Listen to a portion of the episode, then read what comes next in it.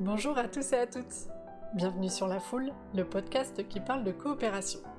À ce micro, nous invitons des personnes qui nous touchent, nous inspirent et nous fascinent. Je suis Maëlys, directrice artistique et designer chez Yapluka. Je suis passionnée par la création visuelle, la création de liens entre les gens et la pédagogie active. La dernière fois que j'ai pris le micro, c'était pour questionner ma pratique du design au service de l'intelligence collective ou les coulisses créatives d'un jeu pour les ados sur les réseaux sociaux. Mais aujourd'hui, je prends le micro absolument pour mon plaisir, pour la passion de l'éducation et de la transmission de la coopération. D'abord, il faut que je vous raconte une petite histoire. C'était en septembre 2019, il y a déjà quelques années, sous le soleil de Montpellier, je me suis rendue au festival de l'école de la vie. Je n'étais pas encore maman à l'époque, mais le sujet de l'éducation positive me faisait déjà vibrer. Ce fut deux jours inspirants où je me sentais en symbiose avec les participants. De voir que de nombreux projets sont portés par de belles personnes pour repenser nos façons d'accompagner les enfants à se connaître et à contribuer au monde autrement dans l'écoute, ça m'a bouleversée. Bref, j'étais dans le flot complet. De conférence en conférence, il y en a une qui m'a marqué, celle de Caroline Sost et sa présentation de Living School, l'école de la vie. Trois ans et demi après, j'ai encore mes notes de ce festival sur mon bureau qui m'accompagnent dans mon travail en tant que designer en intelligence collective et dans l'éducation de mon fils depuis quelques mois maintenant. Cette conférence m'a même apporté de nouveaux rituels dans mon quotidien depuis 2019, tels que l'adoption d'un bocal des réussites de la famille. J'ai décidé de contacter des années plus tard Caroline pour lui poser des questions sur la transmission de la coopération. Est-ce qu'elle est née? Quels sont les piliers pour favoriser la coopération au sein d'une classe, comment accompagner la coopération chez les enfants et les ados? Et quand ces derniers et ces dernières quittent la Living School, qu'est-ce qui se passe? Je vous laisse deviner qu'elle a accepté de répondre à mes questions, puisque vous écoutez ce podcast. Ce fut un échange incroyablement enrichissant. Allez, c'est vrai qu'on y prend goût à l'exercice du podcast, mais j'ai assez parlé. Je vous laisse rejoindre notre conversation avec la rayonnante Caroline Sost. Bonne écoute Bonjour Caroline Bonjour Maëlys Merci beaucoup d'avoir accepté euh, mon invitation au micro de la foule pour parler de coopération et de transmission auprès des tout petits jusqu'aux adolescents dans une école qui a maintenant 15 ans.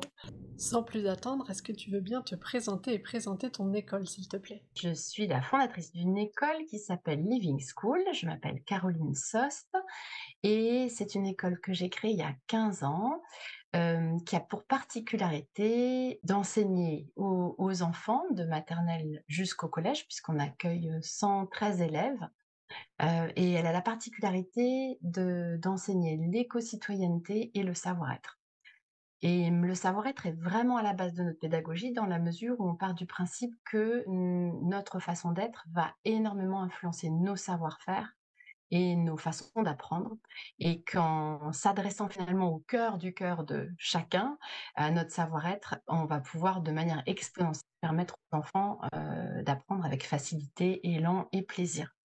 Et donc, du coup, on a une école où on apprend la confiance en soi, l'affirmation personnelle, la coopération. et nous sommes aussi une école de l'éco-citoyenneté, donc une école où les enfants, dès le plus jeune âge, apprennent à conduire des projets qu'on appelle des projets pour la planète.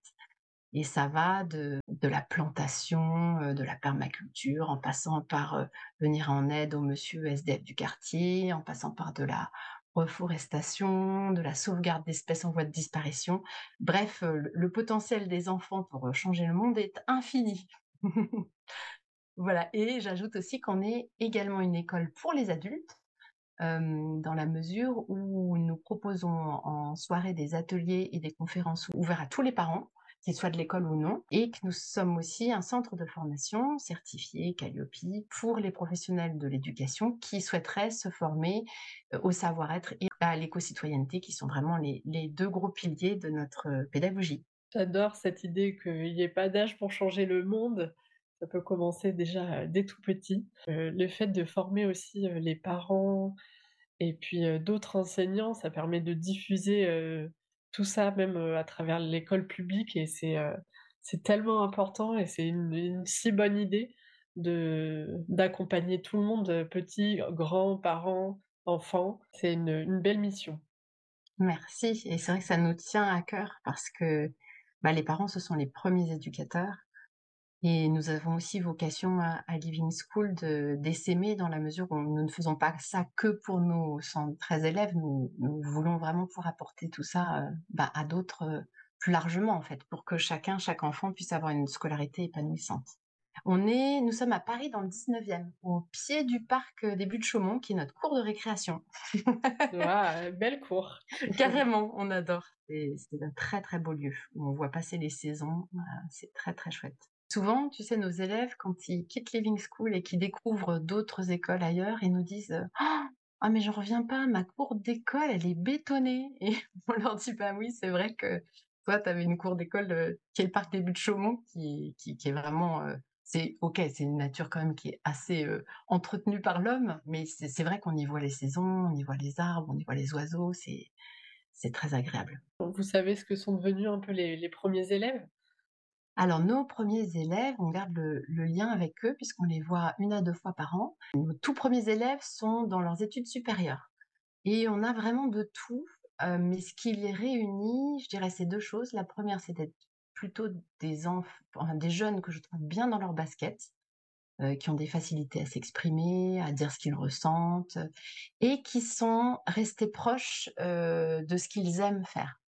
Heu, je pense à Maxis qui allait faire des études de musique aux États-Unis, je pense à Léopoldine qui fait des arts appliqués, je pense à Côme, qui en parallèle de ses études à l'université sur l'histoire, heu, fait des heu, continue la danse, au conservatoire. Donc ils ont ils ont su rester proches de leur passion et même envisager, d'en faire un métier. Et ils ont aussi, je trouve gardé ce sens de, du bien commun, du fait de contribuer à leur niveau à un monde meilleur. Je pense à Léopoldine dans son école, heu, un une de ses envies plus tard, c'est de faire du design qui soit beau et bon pour la planète. Je pense à Cléa qui est à Sciences Po, elle s'intéresse, nous a-t-elle dit, à l'éducation parce qu'elle voudrait que, bah, ce qu'elle a pu vivre à Living School, ce soit pour tous les enfants et à tous les niveaux de la scolarité. Heu, je pense à Ambre qui voudrait, heu, devenir avocate internationale pour l'environnement. Donc on voit qu'il y a vraiment, heu, cette notion de contribuer à un mieux sur cette planète et bah, nous ça nous ça nous remplit le cœur de de voir qu'ils ont ces ces élans-là bien vivants en eux. Et Living School, c'est et je pense, les parents aussi, enfin tous les acteurs, qui les ont accompagnés, acteurs et actrices qui les ont accompagnés, heu, tout tout jeunes, heu, ont été un un très beau terreau pour ces belles graines qui deviendront des belles plantes. Je je je l'espère de tout cœur et c'est vrai que, tu vois, les parents, quelquefois, arrivent chez nous avec l'envie de l'épanouissement, mais pas nécessairement la conscience au niveau des enjeux, heu, climatiques, par exemple. Et on a aussi à notre actif des des vraies conversions, des des parents qui ont pris conscience et qui se sont reconvertis, heu, suite à notre rencontre, en fait.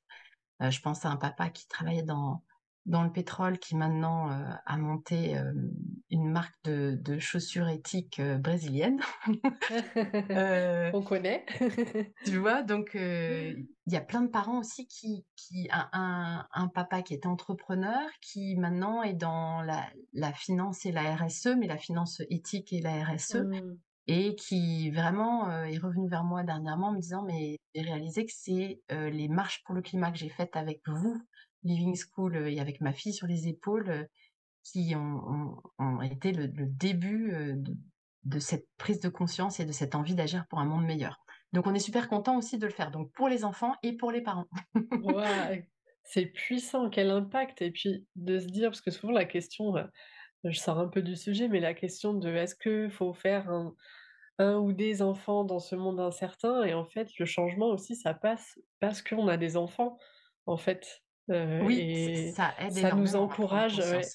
Ouais, ça nous encourage à à changer aussi. Et puis souvent c'est les enfants qui, en rentrant de l'école, heu, peuvent, heu, apporter des des solutions, des des faits qu'ils apprennent et heu ils sont et très, très prescripteurs les enfants. C'est sûr que c'est un très beau levier pour des prises de conscience chez les parents. alors revenons au sujet de la coopération.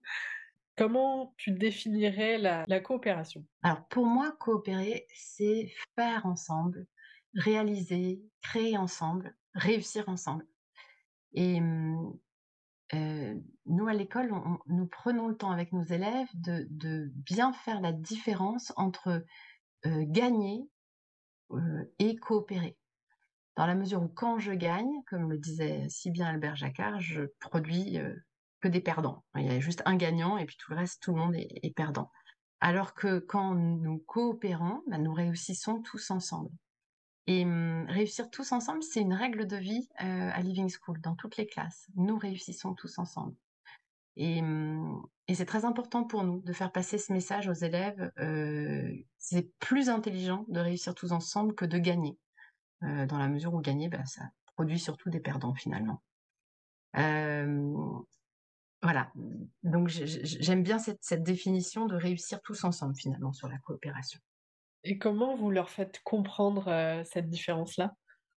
Alors, on le fait passer par l'expérience. C'est-à-dire que nous créons des expériences au départ, heu, bah, qui sont des expériences assez habituelles, dont ils ont l'habitude, hein, de compétition.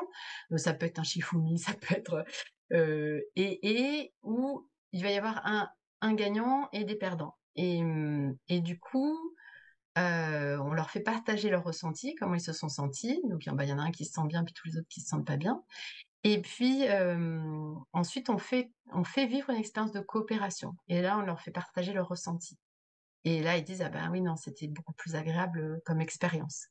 Donc on passe vraiment par le ressenti dans la mesure où c'est ce qui permet d'intégrer ce nouveau paradigme, en fait, puisqu'on est quand même globalement dans une société qui encourage, la compétition, qui continue beaucoup trop d'encourager la compétition et et donc du coup, nous, on est en train de créer un nouveau repère avec la coopération, donc on a besoin de l'ancrer et pour bien l'ancrer, ça passe par le cœur, ça passe par le ressenti. Ah, c'est génial de le faire par l'expérience, il y a rien de mieux. Oui, c'est vrai. Et si je te dis coopération, quelle image te vient à l'esprit? Alors d'emblée là comme ça, l'image qui me vient, c'est nos petits loulous de maternelle, nos nos classes de maternelle en train de jouer au jeu du parachute dans le parc des Buttes-Chaumont sur la pelouse. Donc faut imaginer un grand parachute très coloré, heu heu, des enfants qui le tiennent et puis une balle en mousse, heu, sur ce parachute et ensemble, on va devoir tous aller sur la case bleue du parachute et puis ensuite aller tous ensemble sur la case jaune du parachute. Donc on va voir, bah, tous les mouvements de tous ces petits bras où justement une période où la motricité, bah, ça ça a besoin d'être travaillé, la coordination et pour tous emmener la balle au bon endroit et c'est génial, on passe des super beaux moments, nous rions, enfin, c'est des moments de plaisir, de joie, de de créer ensemble et de réussir ensemble. Heu, donc voilà, moi, c'est l'image qui me vient, d'être tous ensemble autour de ce parachute en train de passer un super beau moment, heu, de coopération. Et puis je trouve que c'est, heu, déjà un outil, concret qu'on a entre les mains et qu'on peut voir et toucher, heu, pour comprendre, heu, concrètement ce qu'est, heu, la co la coopération. Et et ça donne envie, c'est-à-dire que c'est pas, ils sont motivés par ça, ils ont envie, c'est vraiment un jeu, hyper agréable, hyper sympa à faire. Et Oui. l'autre image aussi qui me vient, qui est, un affichage qu'on a dans dans les classes, qui est une affiche assez classique, des gens qui s'intéressent à la à la coopération, c'est l'affiche des des 2 ânes. Alors ceux qui nous écoutent la connaissent peut-être. En fait, il y a 2 ânes et de chaque côté des ânes un peu trop loin, ils sont attachés l'un à l'autre par une corde. Heu, chacun a un tas de foin, mais qu'il ne peut pas atteindre s'il ne tire pas sur sa corde et donc du coup, on voit au départ que les ânes tirent chacun de leur côté pour chacun aller manger leur tas de foin heu, n'y arrivent pas. Et puis à un moment, on voit qu'ils ont tout comme une petite idée de: «Ah, mais on pourrait faire différemment» et faire différemment, beh, c'est juste aller manger tous les 2 le premier tas de foin d'un côté et puis ensuite aller tous les 2 de l'autre côté manger le deuxième tas de foin. Et donc j'aime beaucoup cette image parce que justement elle montre qu'il y a plus d'intelligence à coopérer qu'à être dans la compétition et je trouve que c'est un message hyper important à faire passer. Dans la mesure où surtout en France, on est très sensible au thème de l'intelligence donc quand on leur dit que c'est plus intelligent de coopérer, bah ça ça ça ça a du poids. Heu, donc j'aime bien cette image. Je trouve que l'affichage, heu, dans l'espace, heu, c'est déjà un outil, très très impactant d'afficher ses propres valeurs, heu, chez soi ou dans son école. Ça passe par, heu, ça en fait en 1er. Qu'est-ce qu'on Ouais. affiche chez soi? Et, le vivre. Après, c'est important. Et, le vivre. Oui, Et le soit bien cohérent. Mmh. Est-ce que la coopération chez les enfants, c'est inné? Alors, cette question, elle m'a fait bien réfléchir. Et je me suis dit que pour moi, la coopération, elle est à la mesure de l'empathie. Euh, un enfant qui coopère bien, c'est un enfant qui a bien développé son empathie. Et cette empathie, pour nous, avec nos 15 années d'expérience auprès des enfants et notre formation, euh, on sait qu'elle est vraiment liée aussi au climat qui est à la maison. Euh, donc c'est très, ça va, ça va, ça va beaucoup le conditionner. Donc pour moi, la nature humaine est bonne. C'est-à-dire que c'est même pas pour moi, hein, il, y a, des études scientifiques qui le montrent, la nature humaine est bonne. Euh, mais par contre, euh, ce qui va être acquis, c'est la domination, euh, c'est la violence. Donc un, un, bébé naît naturellement empathique et naît naturellement avec une tendance à l'altruisme et l'entraide, mais il va acquérir au fur et à mesure la domination, la compétition, par le climat familial dans lequel il va grandir, sachant qu'il aura eu des parents bah, qui faisaient du mieux qu'ils pouvaient avec les, repères qu'ils ont eux-mêmes reçus de leurs parents. Donc il y a tout un, toute une, formation à faire de prise de conscience de, l'importance de, cette empathie. Et ça m'a fait penser à, cette expérience dont, je parle rapidement parce que ça vaut vraiment le coup de le voir. c'est dans un documentaire qui s'appelle Alphabet, un documentaire sur l'éducation, on voit une expérience menée par un, neurobiologiste, je crois, autrichien, il me semble, qui s'appelle Gérald Hutter, et qui montre que lorsqu'on raconte une histoire avec des personnages de couleur, d'un personnage qui essaye de monter et de grimper en haut d'une montagne, il y a un personnage qui va aider ce personnage, et puis un autre qui va essayer de faire en sorte qu'il se casse la figure et qu'il n'y arrive pas. Et quand on, propose euh, à l'enfant de choisir entre le personnage qui aide et celui qui n'aide pas, celui qui même, met, des bâtons dans les roues, vers six mois, 100% des enfants portent leur choix sur le personnage qui aide. Donc ça, montre vraiment qu'il y a un vrai élan pour l'empathie, l'altruisme. Mais vers un an, il y a 10 à 20% de ces mêmes enfants qui vont choisir le bonhomme qui n'aide pas. Et là, on va savoir, parce que bah, ils ont regardé aussi au niveau des familles, que c'est en imitation d'un schéma d'au moins un des membres de la famille. Autrement dit, l'enfant, au bout d'un an, il a commencé à intégrer par les impacts qu'il a reçus euh, bah, des, schémas de violence et de domination. Donc, pour moi, bah, la coopération, elle est vraiment à la mesure de l'empathie. Et donc, du coup, euh, elle est innée, mais il va falloir la réveiller à nouveau parce que bah, tout le monde n'a pas gardé ça. Et donc, c'est important de, le développer, surtout, surtout dans une société où la compétition est encore euh, le modèle dominant. Donc il y a un, vrai changement euh, à opérer. Merci pour, euh, pour ce partage de, ce, de ce documentaire. Je, je, pense que ce serait intéressant de le regarder effectivement. Et comme tu dis, réveiller la coopération en soi, pourquoi est-ce si important de, de la réveiller? D'une part, parce que je pense qu'au fond, euh, la nature humaine est bonne et que donc du coup, nous sommes épanouis, nous sommes heureux quand nous sommes altruistes. Donc quelque part, pour nous réaliser, pour nous rendre heureux, bah, c'est une bonne chose à faire que de coopérer. Et d'autre part, euh, de façon peut-être plus terre à terre, euh, bah, l'humanité fait face aujourd'hui au plus gros défi de tous les temps, c'est-à-dire euh, cette crise climatique, qui veut quand même dire bah, comment est-ce qu'on peut garder notre planète habitable pour nous, l'humanité. Et ça, c'est certain que ce n'est pas avec des dynamiques de compétition qu'on va relever ce défi. Nous allons avoir besoin de coopérer, nous allons avoir besoin de mettre nos, nos intelligences et nos, notre créativité en réseau. Euh, euh, de coopérer d'un pays à l'autre. Donc, donc pour moi, c'est très très important qu'on développe au plus vite toutes ces compétences euh, dans cette jeune génération et chez nous aussi les adultes. C'est le et à mmh. chaque fois, c'est les petits et les grands. Une compétence indispensable pour apprendre à s'adapter. Oui. Quelle serait la taille idéale d'un collectif pour coopérer? Pour moi, c'est pas tant une question de taille qu'une question de niveau de conscience. Euh, je pense que si on est avec un très grand collectif, mais qui est très conscient, c'est-à-dire euh, si on est avec plein de gens qui sont conscients euh, bah, que la coopération est, un meilleur moyen d'avancer, de, créer, de réaliser des choses pour le mieux, pour un mieux-être sur cette planète que la compétition. alors à très nombreux, on peut faire plein de choses. Mais par contre, si, si on est dans un tout petit groupe, à l'opposé, si on est dans un tout petit groupe, mais pas du tout conscient, bah là, on, va beaucoup ramer. Donc, mmh. donc pour moi, c'est vraiment une question de, de, niveau de conscience, où en sont euh, les uns euh, les autres. Et nous, on, on, le voit bien avec nos anciens élèves quand ils arrivent dans un collège euh, qui n'est pas Living School après une scolarité chez nous, bah, ils vont nous dire qu'effectivement, ils, ils voient qu'il y a beaucoup plus de compétition. Mmh. Euh, que le, climat est différent. Après, ils vont réussir à, s'affirmer, à être bien dans cet environnement malgré tout, mais euh, ce c'est pas les mêmes climats, c'est très différent. Donc c'est toujours pour moi une question de niveau de conscience. Euh, donc je trouve qu'on a un gros travail, nous, formateurs, éducateurs, vous, nous, tous ensemble, pour augmenter ce niveau de conscience et, et, permettre à chacun d'apprendre à coopérer. Bah, j'ai peut-être deux réactions à cette réponse-là. La première, c'est le niveau de conscience de, tout le monde n'est pas forcément le même et du coup, ça crée challenge de d'éveiller des consciences. ça, ce serait ma première réaction et du coup, comment faire, sachant que, comme tu l'as dit, chacun fait comme, comme il peut avec ce qu'il a.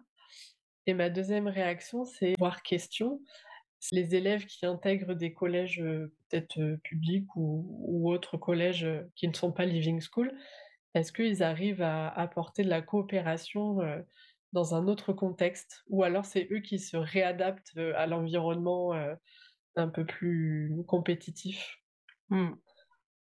Alors, pour répondre à ta première question, là où pour moi il y a de l'espoir, c'est que quand nous sommes conscients de, de l'importance de coopérer, très souvent, ça, crée l'envie de transmettre. C'est-à-dire que je connais très peu de gens qui, qui ayant découvert cette joie d'être dans la coopération, n'aient pas envie de le transmettre autour d'eux. Au mmh. contraire, ça, devient même un, mode de vie. Et mmh, je pense aussi qu'à partir du moment où on est suffisamment nombreux, il y a un effet levier. C'est-à-dire qu'il y a une question de masse critique. Il y a un moment où, parce qu'on est plusieurs dans plein de domaines de la société à faire ça, où, ça peut faire bouger des masses entières. Mais voilà, il faut, pour l'instant, on est dans la phase de construction où les arbres poussent et ils font pas encore beaucoup de bruit, mais ça va venir, ça va venir. Et après, sur, sur nos anciens élèves, ce qu'on apprend nous à Living School, c'est le repère intérieur, c'est-à-dire de vraiment écouter en soi ce qui est juste dans, dans les situations et ne pas chercher à se conformer à ce qu'attendent les autres ou au regard des autres. Et donc ce repère intérieur, il, donne une très grande force, une très grande sérénité aussi pour faire face à des à des des situations parfois où les pères sont pas d'accord et je trouve que nos élèves globalement ils arrivent à ne pas s'aliéner euh, ils disent bon bah ok les règles du jeu c'est celles-là.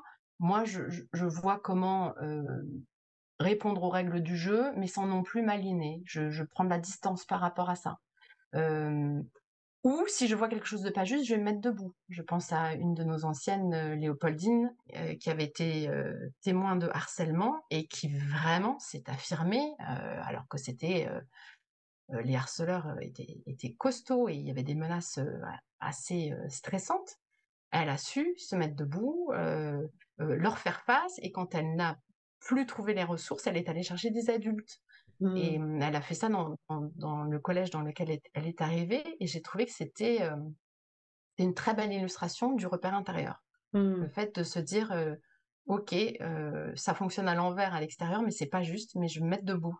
Et, et elle a vraiment créé de la valeur, hein, parce qu'elle a, elle a permis à un jeune qui était harcelé, du coup, de, euh, je pense qu'elle a évité quelque chose de très grave en faisant ça. Donc, donc c'est très beau, c'est très beau. Et ce qui est très puissant, c'est qu'elle est venue euh, témoigner de ça chez nous, euh, auprès de nos élèves.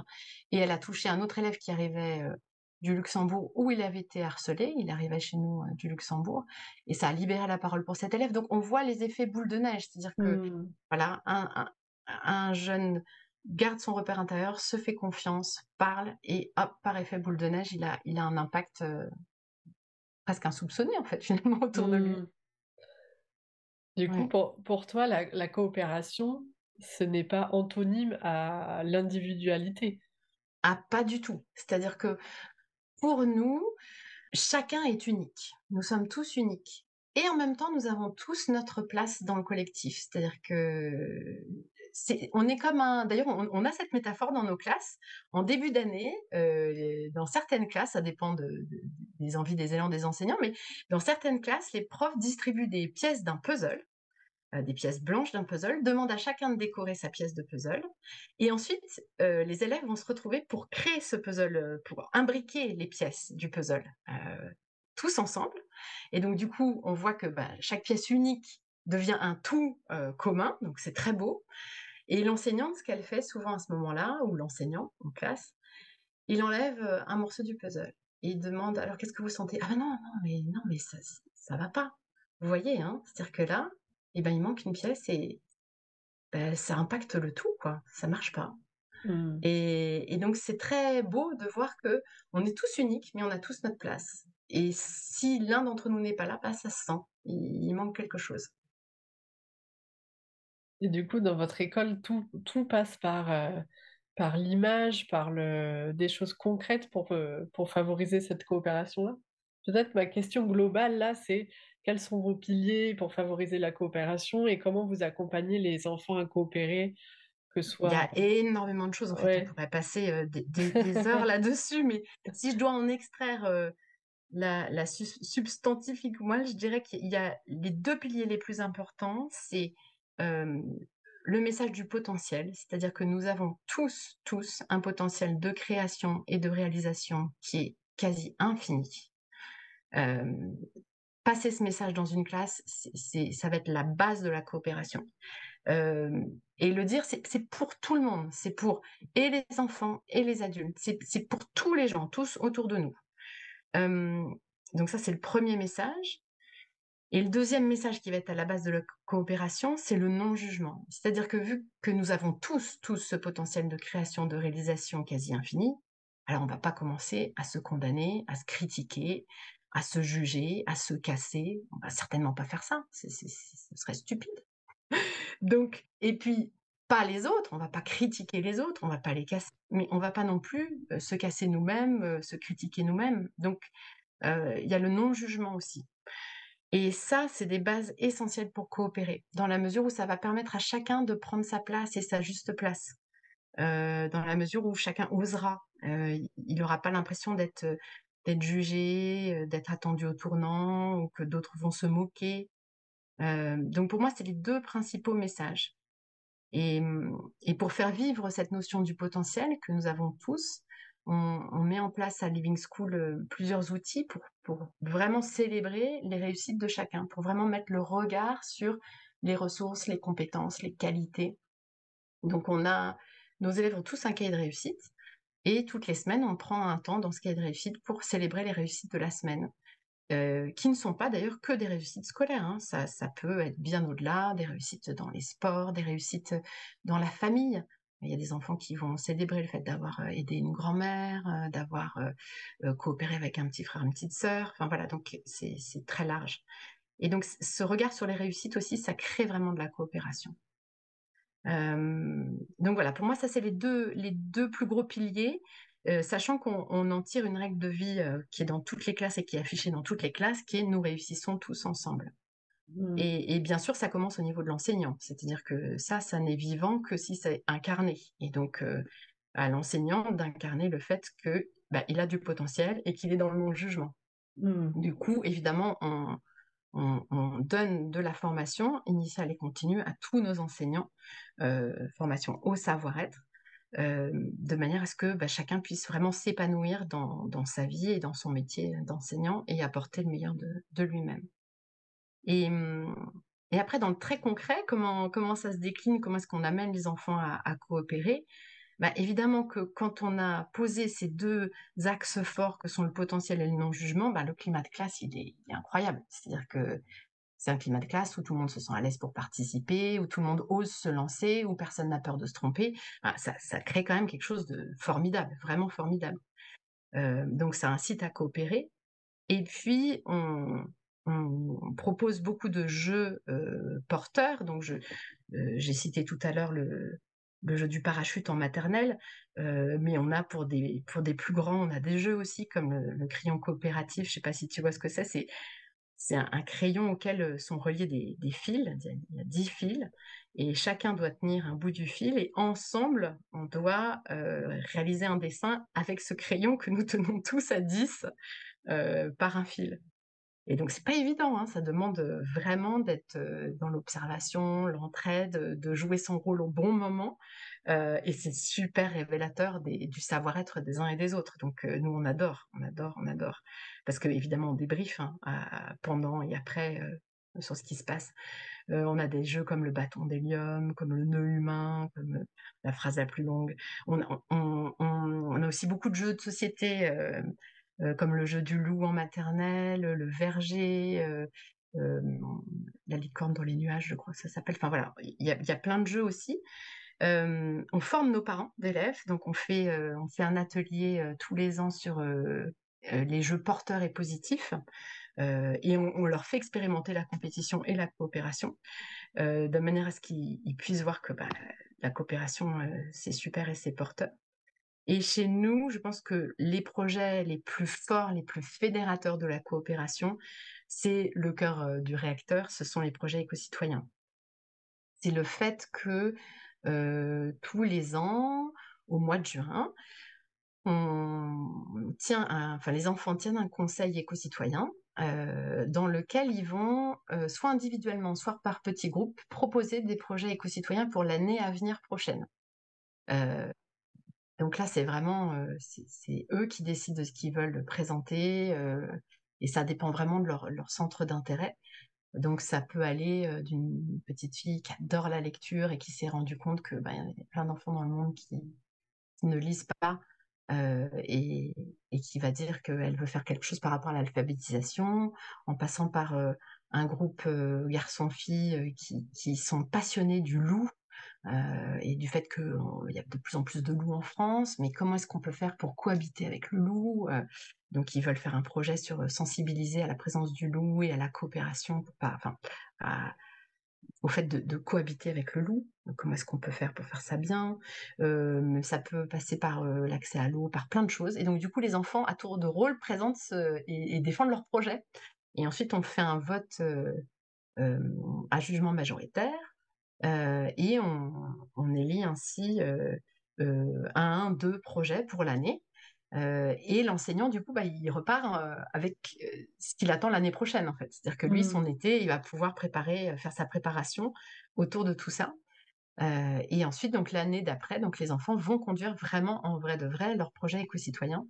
Et ça, c'est des moments de coopération géniaux. Moi, j'ai à chaque fois que j'entends des grands cris de joie dans l'école, et que du coup je sors de mon bureau pour aller voir ce qui se passe, bah, très souvent c'est parce qu'ils ont atteint leur objectif, ils ont concrétisé, ou alors ils ont une super avancée et ils sont hyper heureux de, concrétiser, surtout que c'est des choses hyper touchantes. Hein, ça peut être d'aider Vijay, le monsieur SDF du coin de la rue. Bon bah, bah, c'est sûr que quand ils ont réuni en une journée l'argent qu'il fallait pour lui faire un cadeau de Noël, bah, ils sont juste super heureux quoi. Mmh. donc voilà, ce que j'aime beaucoup, c'est que ce qui fédère au niveau de la coopération, c'est le sens c'est de savoir qu'on est en train d'œuvrer pour quelque chose qui va faire du bien, bah c'est ça nous porte. Euh, et donc ils vivent ça, et je trouve c'est très beau euh, au niveau de la coopération. Donc toi, tu sors de ton bureau quand tu entends des cris de joie d'enfants, et non quand tu entends des enfants se bagarrer. Mais écoute, se bagarrer, ça existe très peu à Living School, vraiment très très peu. Il y a très peu de violence parce que bah, avec cette pédagogie-là, évidemment, il y, a, des résultats. Mais ça peut arriver euh, qu'on entende des cris ou autre, et je sortirai aussi quand même pour aller voir comment comment je peux aider. Justement, comment vous aidez en, cas de conflit entre des enfants ou des adolescents? Et est-ce que les méthodes sont différentes entre deux enfants de 4 ans qui se disputent ou, ou des ados de 14 ans? Alors, les bases sont toujours les mêmes parce que nous, on, travaille avec, on travaille avec une approche qui s'appelle conscience-évolution, à laquelle on, est formé et on se forme, hein, c'est-à-dire que c'est un, processus, tout le monde continue de se former, d'être supervisé. et donc, du coup, la base de, la gestion des conflits chez nous, elle se fait sur la communication qu'on appelle de potentiel à potentiel, plutôt que d'être dans la communication de problème à problème. Et mmh. évidemment, quand on est tout petit, qu'on est en maternelle et qu'on n'est pas encore tout à fait dans le langage, euh, une des premières choses qu'on va apprendre pour éviter les conflits, c'est à faire un stop. Un stop en mettant ses deux mains en avant euh, pour marquer son espace de manière à ne pas rentrer dans la violence, ne pas taper, mais juste dire voilà, là, là, c'est mon espace, là, j'ai vraiment besoin d'un stop, euh, je me sens envahie. Euh, et ensuite, bien sûr, quand ils vont avoir plus de facilité avec le langage, on va, on va expliquer les différentes étapes de la gestion des conflits. Et, euh, et on forme vraiment nos, nos élèves à la communication de potentiel à potentiel, donc à trouver un terrain commun, à voir son interlocuteur dans son potentiel plutôt qu'à voir son ego négatif, donc, et nos élèves, ils apprennent tout ça, c'est-à-dire qu'ils apprennent, et ensuite on fait beaucoup de mise en situation sur cas réels, c'est-à-dire que euh, quand on apprend euh, la communication de potentiel à potentiel, on demande des cas réels et on va les faire en mise en situation. Et on a eu comme ça des pépites, mais j'ai un souvenir d'une petite euh, de moyenne section qui nous disait mais moi j'ai un problème de communication de problème à problème avec ma grand-mère le soir quand elle vient me chercher à l'école. Et vu que nous l'école est ouverte, hein, on voit les, les adultes entraient dans l'école, venir chercher les enfants, être dans l'entrée, s'installer, on avait effectivement repéré que c'était tendu avec sa grand-mère. Et mmh. d'autres enfants avaient repéré. Et donc, il y, a un enfant qui a dit, ben, moi, je veux bien faire ta grand-mère. et du coup, euh, on, a fait la mise en situation jusqu'à ce que la petite sache se positionner pour que la communication redevienne une communication constructive, porteuse avec la grand-mère. Mais c'était génial. C'est génial de voir une enfant de 5 ans euh, se repositionner pour que ça soit porteur et de le voir ensuite en vrai dans l'entrée puisqu'on on a assisté euh, à la réalité et au repositionnement et c'est très beau. Euh, donc oui, oui, on, apprend tout ça à Living School puisqu'on est vraiment une école euh, du savoir mmh. Oui, donc il y a vraiment des temps où vous avez discuté de comment on communique hors d'une crise de, de, de conflit, quoi. Carrément. C'est-à-dire que c'est mmh. parce que justement on forme en amont et qu'on a du temps dans les emplois du temps toutes les semaines sur le savoir-être que la résolution de conflits, elle fait que les, enfants gèrent eux-mêmes en fait. D'accord. Ouais. Ok. Et juste petite question comme ça, vous avez vous enseignez le français, des, des maths, des langues? Ah, oui. Euh, et euh, mais c'est est-ce que c'est toujours à travers des projets ou c'est euh, alors, pas toujours. C'est-à-dire qu'on essaye le plus possible de coller au projet éco-citoyen défini par les enfants en juin. Euh, mais parfois, ça va pas coller dans. Ça va être difficile d'aborder un point de grammaire euh, dans ce cadre-là. Donc, mmh. on, aura à un moment un cours de grammaire comme on a un cours de grammaire. Euh, alors, qui sera quand même fun parce qu'on va utiliser des personnages, parce que. Mais ce sera pas. On essaye de, faire le plus possible du mode projet, mais c'est pas toujours le cas. Mmh. On n'est pas en 100% mode projet. Moi, j'aimerais bien, mais pour l'instant, on n'a pas réussi. peut-être qu'on peut pas tout, euh, voilà. On peut pas tout faire, tout, faire projet. Ouais, ouais, ouais, euh, Est-ce qu'il faut des, des, compétences nécessaires pour transmettre la coopération? Bah, Pour moi, il faut surtout un savoir-être, en fait. C'est-à-dire que si, si, si soi-même, à son niveau, on n'a pas intégré le fait que nous avons du potentiel et que les autres ont du potentiel, et nous n'avons pas intégré le non-jugement, c'est difficile de coopérer. Euh, donc voilà, ça passe pour moi vraiment d'abord par le, par le savoir-être. D'accord. D'où l'importance de la formation. Mmh. Nous, pour vraiment la clé du c'est à Living School, le fait que c'est pas juste des jolis mots sur un site internet, euh, une jolie plaquette, euh, non. Le fait que ce soit vécu, que les parents d'élèves nous disent ah mais c'est vraiment un îlot de, de, bienveillance, mais vraiment réel en fait c'est parce que c'est parce que chacun l'intègre au fur et à mesure pour soi dans sa vie de tous les jours par les formations euh, que, nous, que nous leur offrons en fait et qui sont mmh. tellement qui sont à la base de tout ce que nous faisons. Au sein de, l'organisation de votre école, vous, quel est votre modèle euh, Est-ce que vous êtes en gouvernance partagée euh, Comment vous, vous coopérez entre vous Il y, a, beaucoup de, choses qui vont permettre de, travailler en, collectif. Déjà, la direction, elle est collective. Moi, j'ai euh, deux, deux, directrices, une directrice du primaire, une directrice du collège, moi-même et la directrice de l'extrascolaire, et on travaille euh, vraiment la main dans la main et les décisions sont prises collectivement. Euh, voilà, et ça c'est le fruit de tout, un travail pendant toutes ces années où on, sait qu'évidemment, quand on met en commun, on va plus loin que si on prend tout seul dans notre coin les décisions. mais chacun aussi a des responsabilités claires et une autonomie claire pour prendre des décisions tout seul de son côté quand il y a besoin d'aller vite ou, autre. Mais ce mmh. que je veux dire, c'est qu'on on travaille beaucoup ensemble. On a des, j'aime bien, c'est qu'on s'appelle pas comité de direction, on appelle ça rayonnement. et donc, on a nos, nos points rayonnement ensemble, fixés régulièrement, où nous prenons des décisions ensemble, et, je trouve que c'est très beau. Et puis, vu qu'on est quand même un très gros collectif, une école, ça reçoit beaucoup d'enfants, ça reçoit beaucoup de parents, surtout que nous, on met un point d'honneur à ce que les parents fassent partie du projet, soit la porte leur soit ouverte, ce qui n'est pas évident dans plein d'écoles parce que vu qu'il y a n'y a pas le, critère de non-jugement, mais il y a toujours la peur d'être jugé par les parents, la peur que ça se passe mal, etc. Mmh. Donc, du coup, vu que nous, on a toute cette ouverture, on a aussi des parents qu'on appelle des parents relais, avec qui nous travaillons mais vraiment la main dans la main. C'est-à-dire que toutes nos grosses décisions, ils sont en amont avec nous, on échange,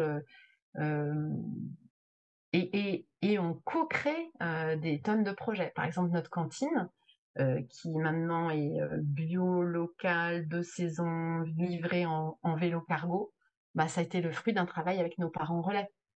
Et ça, mmh. c'est génial de se dire que parce qu'on a travaillé ensemble, on a créé ça. C'est très beau.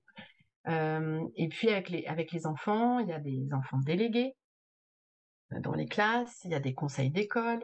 Donc il y a beaucoup, beaucoup de moments aussi dans lesquels les enfants vont pouvoir donner leur avis, contribuer, faire évoluer, et c'est très important pour nous. Mmh. mais attention, je le relais toujours aussi au niveau de, conscience. je sais que dans, les écoles démocratiques, par moments, ils, se lancent dans des trucs où, où chacun a sa voix, adulte comme enfant, moi, je me méfie, euh, je me méfie de ça parce que quelquefois, il n'y a pas le niveau de conscience qui permet que les décisions justes euh, soient prises. Et donc, je trouve que c'est très important de, de se dire attention, qui est aux commandes et qui est en train de prendre la décision? Est-ce mmh. que c'est est-ce que c'est euh, les égaux, une complicité d'ego négative, ou alors est-ce que vraiment c'est chacun dans son grand potentiel qui veut apporter le meilleur au collectif, quoi? Pour moi, c'est une évidence qu'en maturant, sur la base de ces, de, ces deux piliers que sont le potentiel et le non-jugement, euh, nous allons de plus en plus vers quelque chose de collectif entre nous, avec nos parents, euh, avec nos, élèves, euh, mais toujours en faisant très attention à qui, qui parle en, nous. Est-ce que c'est vraiment notre grand potentiel ou est-ce que c'est notre ego qui cherche à tirer la couverture à, soi? Mmh. Je trouve ça intéressant, cette nuance que tu apportes. Euh, la coopération, c'est pas l'anarchie et on ouvre tout à tout le monde euh, sur le même niveau, mais garder euh, un certain cadre et des niveaux différents de coopération avec des, des pôles différents. et je trouve ça intéressant de le souligner, ouais.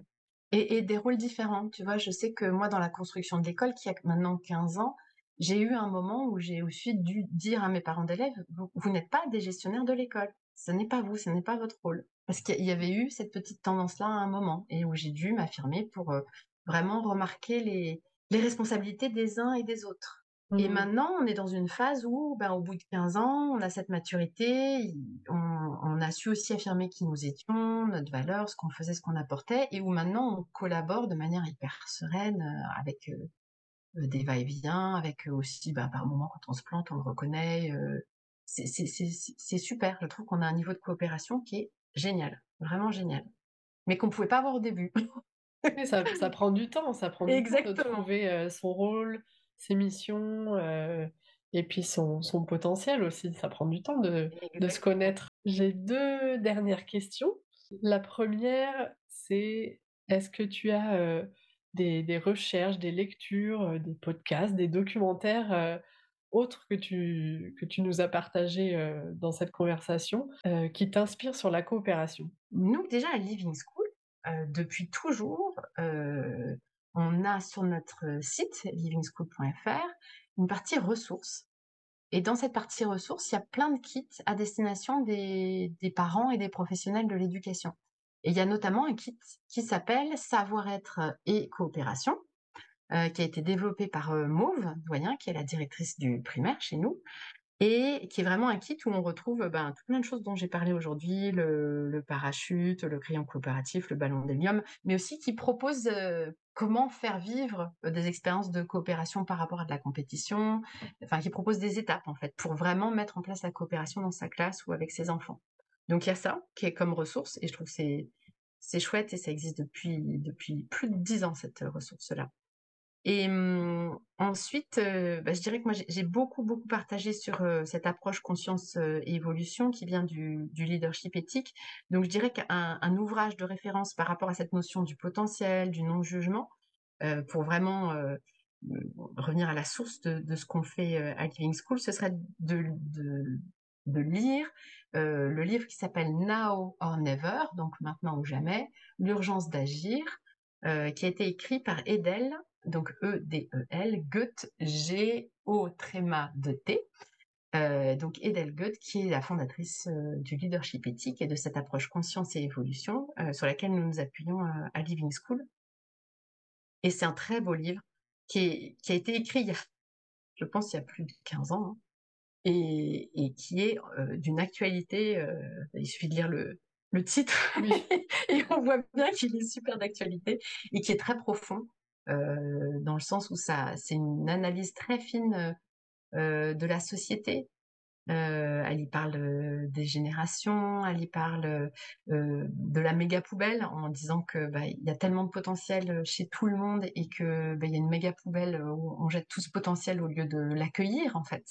enfin voilà, c'est très inspirant, c'est un, très beau livre donc je conseille par rapport à ce, sujet, mais c'est très large par rapport à ce qu'on a évoqué, c'est-à-dire que la coopération, c'est une facette euh, de ce qui est traité, mais, mais c'est très en lien avec ce que j'ai partagé en tout cas aujourd'hui.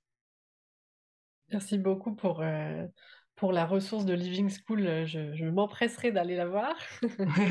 Et pour ce livre, qui, ça, ça me donne très envie de le lire aussi. Et dernière question, où est-ce qu'on peut te contacter?